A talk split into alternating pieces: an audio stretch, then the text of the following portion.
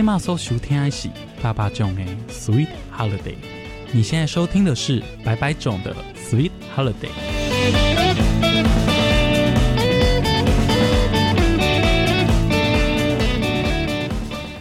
欢迎回到白白种的 Sweet Holiday，大家好，我是玄谦。这个礼拜大家应该都已经开始在过什么清明年假、春假，但是在这过程中，为什么大家会有这两天？哎哎，不要忘记了儿童节啊，四月四号儿童节。虽然说儿童节为什么在四月四号已经不可考了，这我维基上面可以查到说什么可以推到一九一九，还是呃，就是嗯、虽然说这件事情可以推到。国民政府刚来到台湾初期，然后跟上海那边还有一些联系等等之类的。我刚刚查到资料是这个样子啊，一九三零吗？有这么近吗？还是很久很久了？反正真的不可考，没有人知道为什么是四月四号。但是总是可以讲一讲，大家儿童节各位小朋友们最期待的是什么？礼物嘛，放假。我我不太知道为什么要放假，可是就是就是儿童，这是属于儿童的 day，你就是应该要给儿童一个 present，you know？我不知道为什么开始讲英文，但是小在小时候，玄谦对儿童节的印象其实非常非常薄弱，因为那一天课照样上，然后地球照样转动，唯一不同的好像可能营养午餐会多一些炸物，就是或者是薯条、汉堡那一类的。然后以前的话，最早最早以前儿童节礼物就是最基本的糖果、饼干，然后可能是彩色笔或者是吊饰啊，水壶也常也有出现过。然后好像到了我国小大概小三小四开始，那时候学校很特别哦，应该是他们去跟厂商合作的，然后会发一张传单下来，上面有九格啊，九格里面就是各种不同礼物。让每一个小朋友自己选要什么礼物，然后就是免费送，每个人一个人一个礼物，你要什么礼物你自己选，所以就会有的小朋友他选那个什么呃印象深刻的姓名贴，然后那个姓名印章，然后也会有刚刚讲的呃彩色笔啊，然后还有还有过什么很酷的吗？好像没啊，铅笔盒也有那种那种很酷炫炫炮的铅笔盒也有。我不知道什么都对于那个姓名印章非常印象深刻，可能是因为我一年又一年拿一个吧，那个东西很容易不见，然后或者是会觉得说，嗯，我觉得这个图案不好看，我想换一个新的了，然后就就再换，就每一年就用这个扣打再用了一个，然后在报纸上面看过，哇塞，这个报纸。我现在讲的不是我长大之后看报纸，是我国小的时候看国语日报得到的那些知识。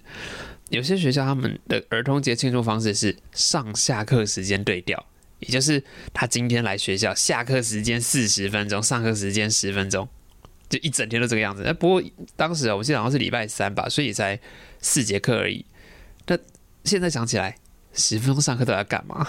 十分钟就是小朋友玩具拿出来啊，反正反正你们这个时间在教室里面不要出乱子，这样就好了。这是我对于小朋友。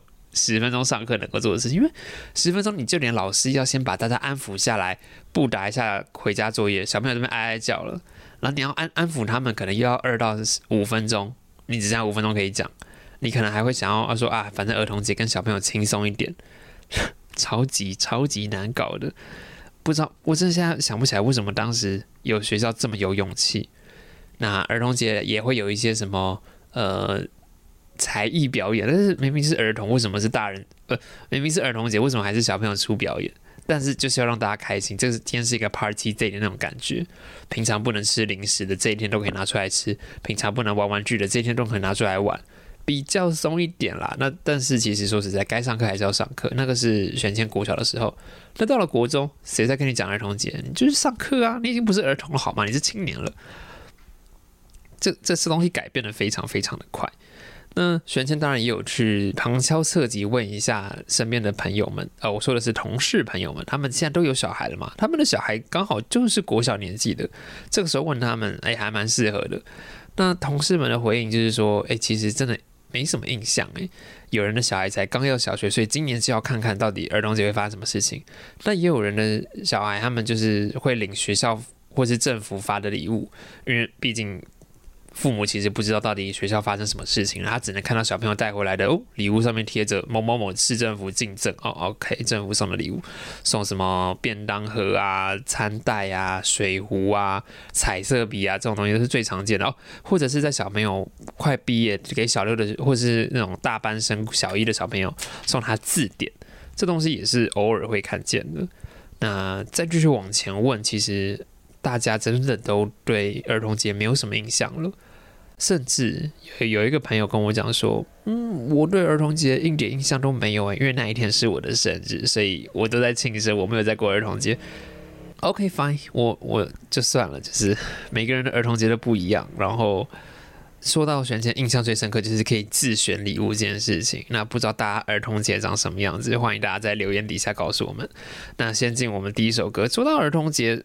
其实很特别，只有今天应该是要佛孩子的日子，选前应该要播一些小朋友听得懂的歌，例如什么 “baby 虾嘟嘟”之类的吗？可是那太幼稚了，我不知道为什么，我脑中第一个闪过的这首小虎队《红蜻蜓》送给各位的儿童、各位小朋友们。Anda sedang mendengarkan beraneka ragam Sweet Holiday，你现在收听的是白白总 Sweet Holiday。欢迎回到白白总的 Sweet Holiday。刚刚很抱歉，我给让大家听到小虎队的红蜻蜓。诶，在场在收音机旁边的同学们，我觉得你们小朋友可能有点怪。各位同学们，你们可能觉得小虎队是什么？你们觉得红蜻蜓很遥远，但是这首歌是为你们选的，好不好？你们已经长大了，对，你们已经长大了，你们的梦也在飞，就该去追你的梦。可是这这种话是不是对国小小朋友来讲有点太远了呢？嗯。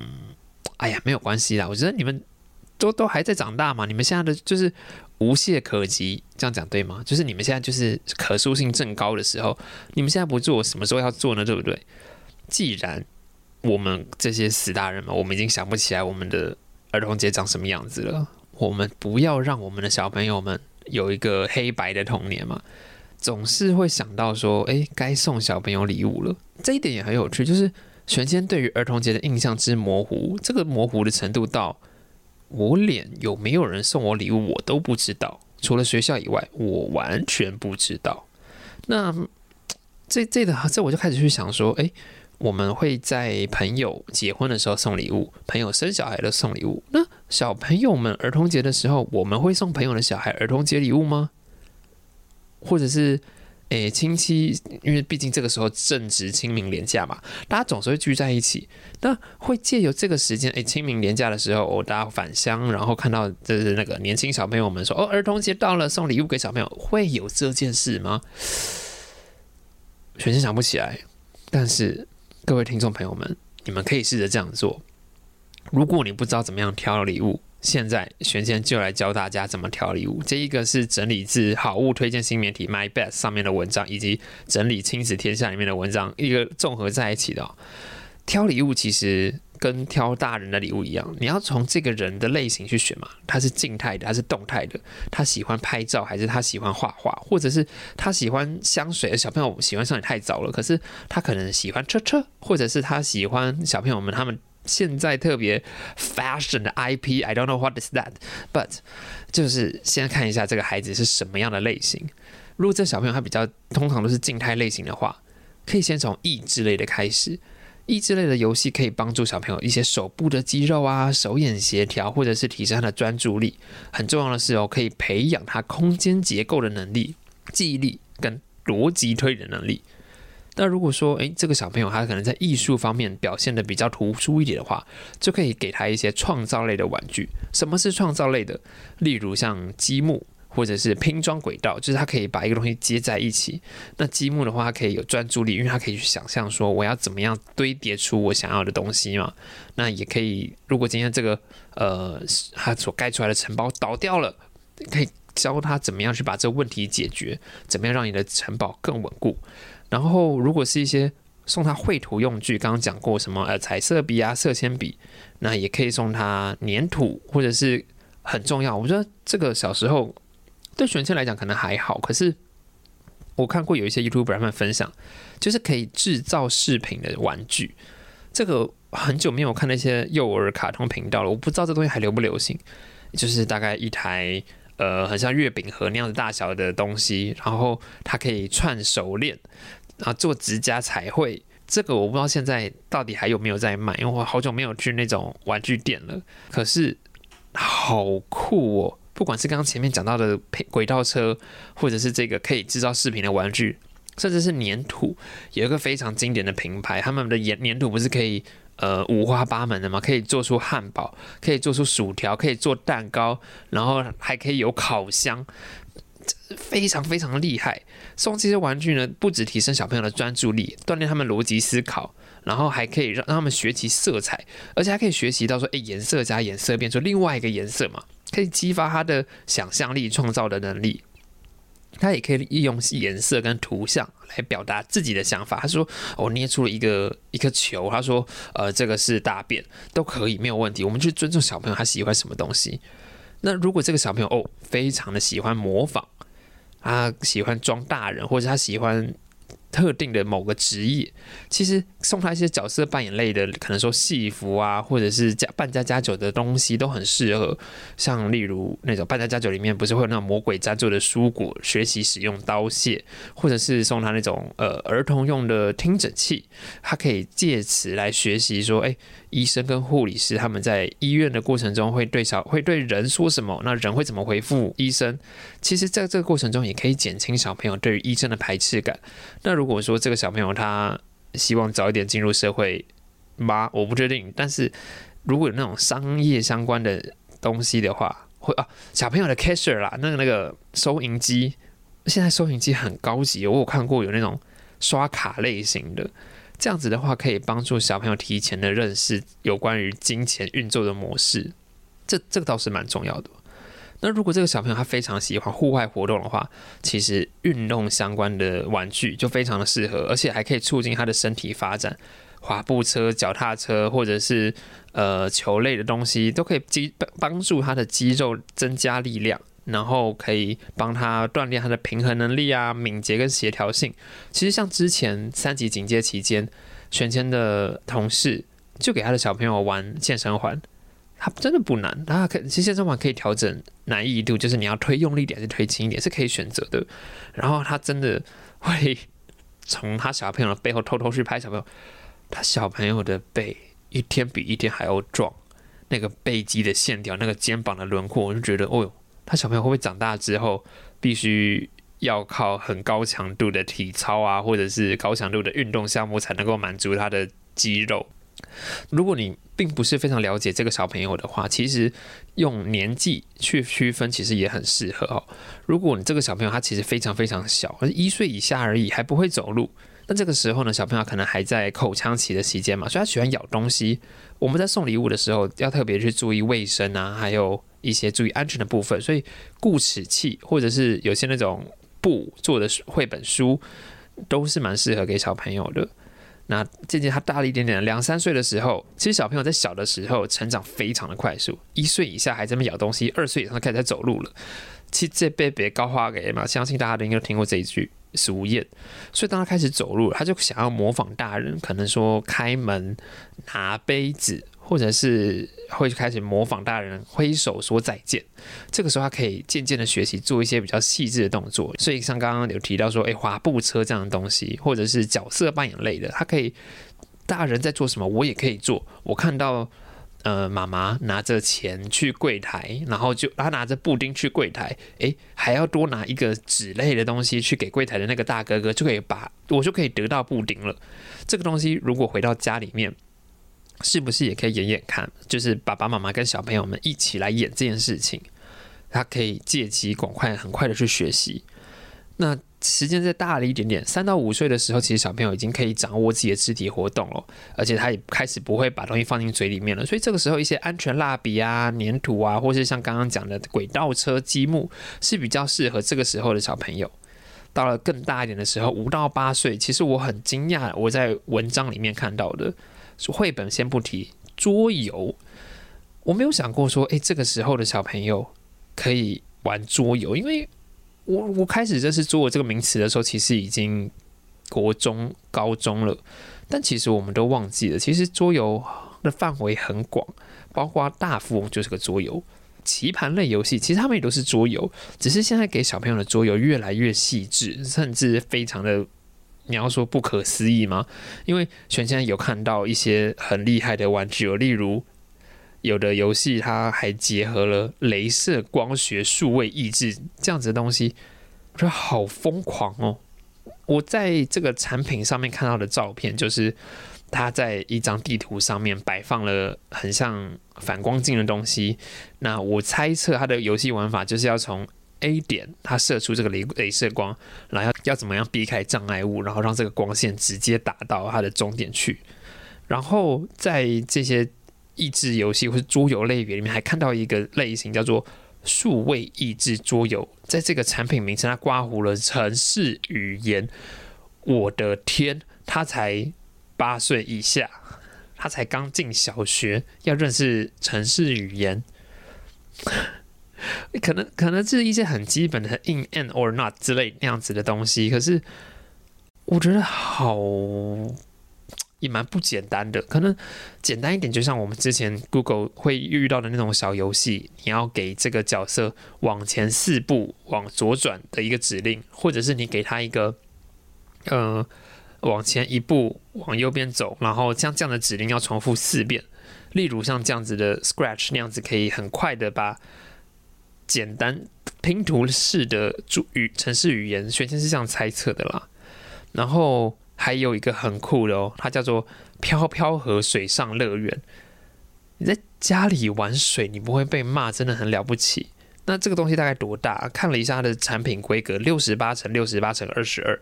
所以其实就是放在餐桌上还可以，但玄谦就想到小时候的餐桌很乱呢。以前我们家的餐桌大概有三分之一都是呃图画纸，然后书。我我我们全家人都很喜欢看书，所以很多的书。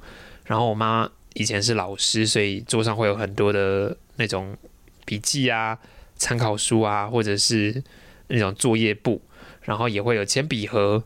或者是笔筒，光笔筒中三四个。我们家的餐桌有够小的，然后你要摆一个飘飘盒在桌上，这东西应该在我被我妈打死之前就先把它清理干净吧？我不太确定，但必须要说，现在的小朋友他们的玩具选项好多好多，好不可思议。已经进入到了一个我没有办法想象的阶段了。如果未来我们节目有机会，其实玄谦很想要请到幼教老师来一起聊一聊，说，诶，我们要怎么样帮小朋友选礼物，或者是依照性别选是适合的吗？那既然我们不要，如果我们不照性别选，我们是不是应该要做一些引导？因为我们都知道小朋友一定会说什么，哦，我不要玩那个粉红色的东西，我是男生，或者是说，哦，那个车车不是我玩的，我是女孩子。可是。是不是我们必须要在他们还在幼稚园或者还在中低年级的时候，就先斩断他们这些观念，跟他们讲说，你喜欢玩车就去玩车，男生玩粉红色东西又怎么样之类的？说不定我们必须要很早就先，你要说导正吗？或者是说，就是告诉他们说没有关系，这些都是游戏，这些游戏跟性别是没有关系的，那两个是没有关联的。那接下来很重要的，其实送礼物之前还是要跟家长讨论一下啦，因为毕竟小朋友收到礼物之后，负责收纳的或者是要负责管教小朋友的还是家长嘛。因为如果你送了一个已经重复的，呃，其实家长也很困扰。就是例如飘飘盒，你送另外一组，我我要不止家里桌上面飘飘盒，我可能要变成家里走道都是飘飘盒了，这个家长就会疯掉的。那如果说这小朋友其实他还算好控制一点。也可以好好的沟通，说你是不是旧的玩具可以送给其他的弟弟妹妹，然后很重要的是，这个玩具到底适不适合家里摆放，或者是你送的玩具跟家长的教育理念有没有相符？有些家长他们可能就秉持着一些环保啊，或者是二手的这样子的理念，他们跟他们自己的亲子共学团里面就有互相在交流玩具，其实不太需要再送新的玩具。但如果你甚至送了，小朋友可能也没有办法去。听服他爸妈的想法，就是觉得说，哎，人家舅舅都愿意都送了这个东西，为什么不行？然后小朋友，我最常听见小朋友讲一个，就是说，这是我的，这是他送我的。然后这个时候，其实父母也很尴尬，就是我要阻止你，不是我要顺着你，其实这样也会有违父母的底线。那没有人想扮黑脸，但是我又要怎么样去管教？所以送礼物的过程中，不要造成家长的教养困扰，这才是很重要的一点啦。那今天到节目的最后，不免俗的，我们还是要分享歌曲。这首歌其实，与其说分享给小朋友，其实全谦更想要是把这首歌分享给大人们，哈哈，分享给大人们这一首廖文强《孩子的大冒险》。在我们小时候还不知道自己在干嘛的时候，我们会在纸上涂鸦，我们会童言童语的讲出自己的目标、梦想。不知道那些东西大家还记得吗？那我们什么时候有办法再回到那个年轻、可爱、天真无邪的自己，然后再一次勇敢的鼓起勇气去闯荡、去冒险呢？这一首廖文强的《孩子的大冒险》，祝福所有的年轻弟弟妹妹们。儿童节快乐！祝福所有的听众朋友们假期愉快，拜拜。